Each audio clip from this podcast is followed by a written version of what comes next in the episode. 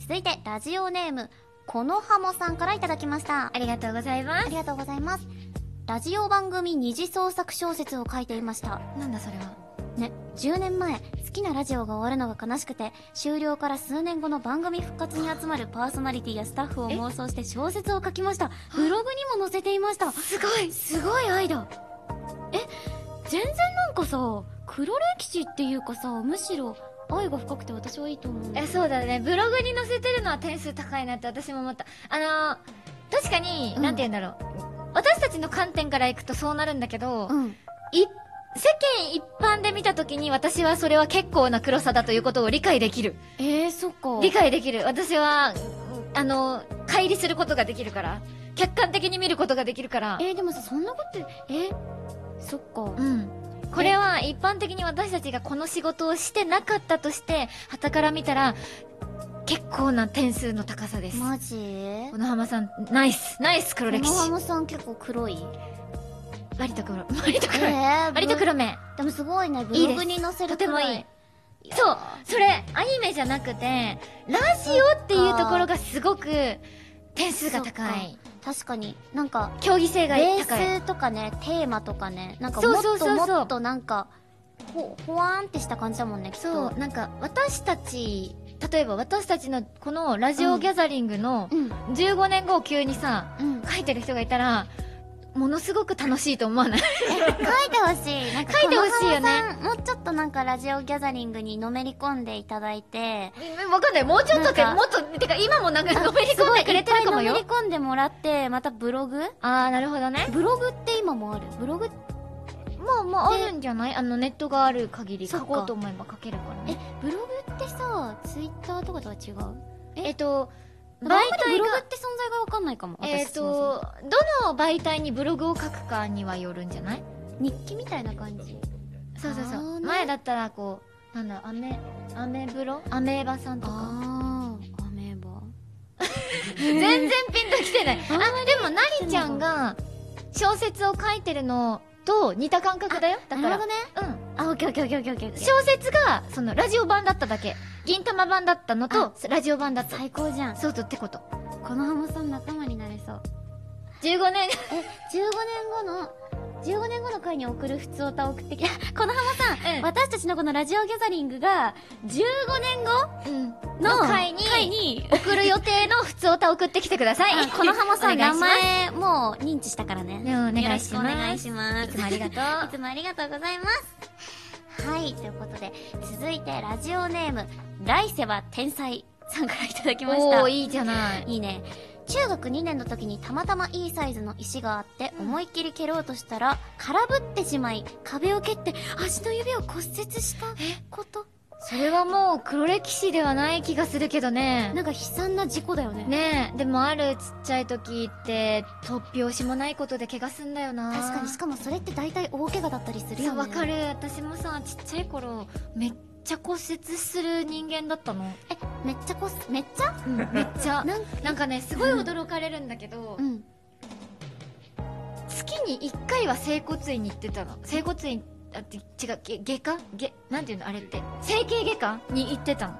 でレントゲン取ってもらって「あ今回は強めの打撲でしたね」とか「捻挫でしたね」「あ今回はひびです」とか「あ今回は折れてます」みたいな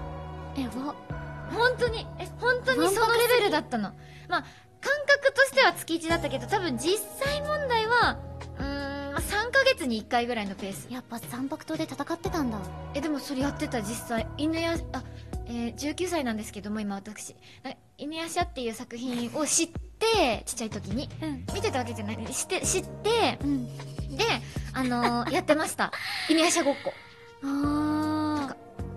えー、でも黒い歴史掘ったら私の方がめちゃくちゃ出てきちゃうなでもなんかそれを言うとなんかちょっとまあ似てる系統のあれで言うとうん私は何歳にしようかなじゃあ17歳なんですけど、まあ何歳しようかなじゃないね私は本当に19なの19なの私も本当に17あだよいいよ現それ役うん JK だけど、オッケーオッケーオッケーオッケー、結界誌っていうさ番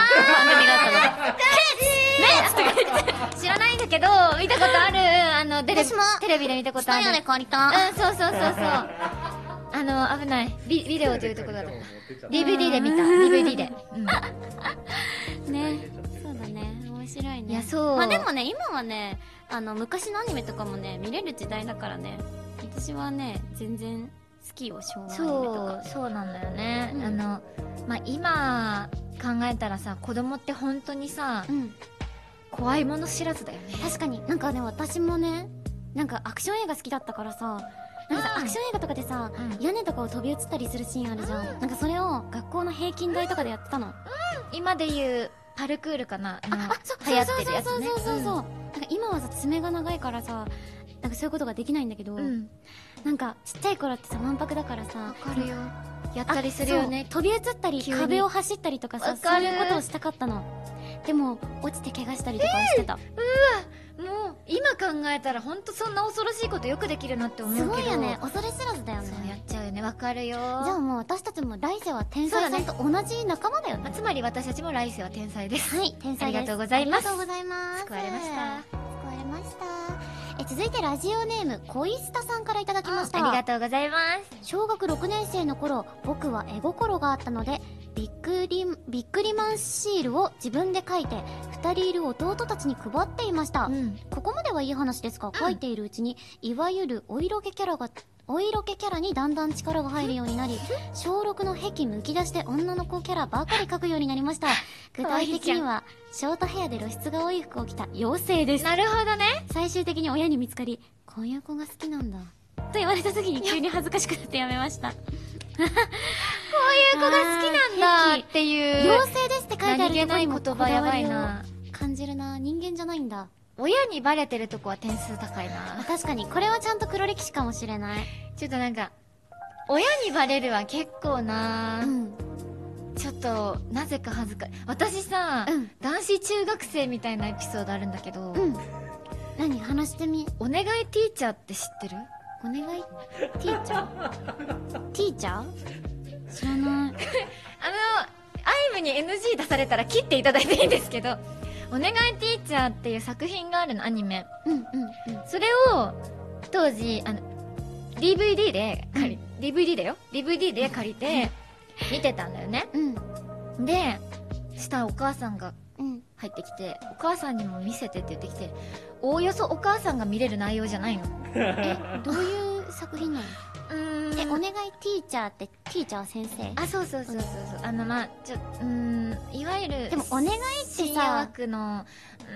うん、そうだねおお色色気気つくのはなんか大体なんかそういうまあさそうだねちょっとそんな感じの ちょっとエッチな感じうのんやつなんだけど、うんあのおおよそ男子だったらよ、うん絶対に親とは見たくないのうんうんでもそれを私は強制的にお母さんと見ることになって、うんすごいこれが男子中学生の心って今思ったあれはものすごい羞恥心だったもんなるほどねすごい感じたことあるそれへえ私ジャンル問わずアニメが好きだったから、はいはいはい結構いろんなの見てた流されてアイラン島とかあーなんかちょっとあなんか今見せてくださってる絵柄絵柄からだって感じる今この見せてくださってる画像もなんかちょっと危ういもんねそうそうそうチョそういうビ感じチかョビッツだっけなんかなんだっけチョビッツ合ってるチョビッツ大好きだったちょびつって 何ちょっとあんまり言うと19、19なんで、ほんと19です。すいません、失礼しました。 19成人してるから大丈夫そだう、もう大丈夫です。えーあんまり掘ると、あの、いろいろあれだから、まあ大丈夫です。可愛いの、ジョビッツ大好きだったの。ね可愛いの。でも私それセーラームーンとかにもなんかちょっと感じてたかもあ変身シーンとかセーラームーンは、あのー、なんかそていれうのこそ本当にお母さんがセーラームーン好きだったからあー私の家にはいはいはい DVD とかがあって漫画とかもあってそれをよく見せてもらってたんだけどそうなんだ。うん。なんかそれをなんかある程度なんか小学生とかになった時にいきなり恥ずかしくなった時があったのねえそれまではなんかなんか可愛いみたいな感じで見てたのに、えなんか変身シーンとかあのあキスシそういーうンとことか結結構あの敵がねうさぎちゃんを好きに、うんうんうん主人公のねうさぎちゃんを好きになっちゃうみたいなことがよくあるんだけど、うん結構ね敵がねグイグイ来るのよなああ、のなるほど。タキシード仮面こと千葉守よりも、そうだね。そうなんかだからそれが結構グイグイ来るのがあなんか結構はずなすごいのがそうなんこ だ。っちをするじゃないと思ってなるほ恥どずね。かしいなって思い始めたことがあえった、共感性周知感じちゃうみたいな、えー、そうなんだそう大人になった今ではなんかもうむしろ今はもうすごいロマンチックな物語だなってある思います今考えたらセーラームーンなんはか壁の方やばい、あの、作家さんがさ、リスナーさんよりも濃い黒い、黒いのいっぱい出てきちゃったから終わりです。そっ か言わそっれかた。勝てないかえ、でも、小下さん結構来てるよ。いやでも私はこの浜さんかなうラジオ。ーんいこの中今読んだ中で言うならこの浜さんそっか。は結構強いえ、どうどっちが。あ、でも、まあ、確かに、ラジオってところはと、ブログに書いてるっていうのはね。ママにはバレるの、ま、ママかこの親っていうのが母親だったねらえ気持ちはめっちゃわかる、小下さんとこの浜さん、なんか名前似てる。そうだね兄弟違うよ違うんだよありがとういつ もあちょっりとが待とっうてよございますどうしよいや、僕は審査員がね、うえー、ちょっと待ってよどうしよどうするんだどうしういやよこの浜さんかな今う。うん、今なおうん。黒と言えるレベルはこの浜さんですはい。では、それでは、さっさ、改めて、さはっいさ審査委員、さっさ審査委員長。言いにくいな。優勝者の発表もお願いします。はい優勝者はラジオネームこの浜さんですおめでとうございますおめでたいんかしらでもなんおか、めでたくはないんじゃないかしらすごい、一緒に消化できたから救われたんじゃないかな。そうだねあのみんなそう救われたって言ってるけど、今いただいてるそのうん全て届いた黒歴史メールは、私があのうん先行上映会にうん。封印を解いてしまったあの、うん封印って書いてあるトークテーマのあの札と一緒にうん包んで、スタジオの地下奥深くに封印また施してきていただきますあ本当私、般若心経とか唱えようか。ぜひ任せおて。願いしますずっ と唱えてたから。怖いよ以上過去の自分に向き合え黒歴史選手権でし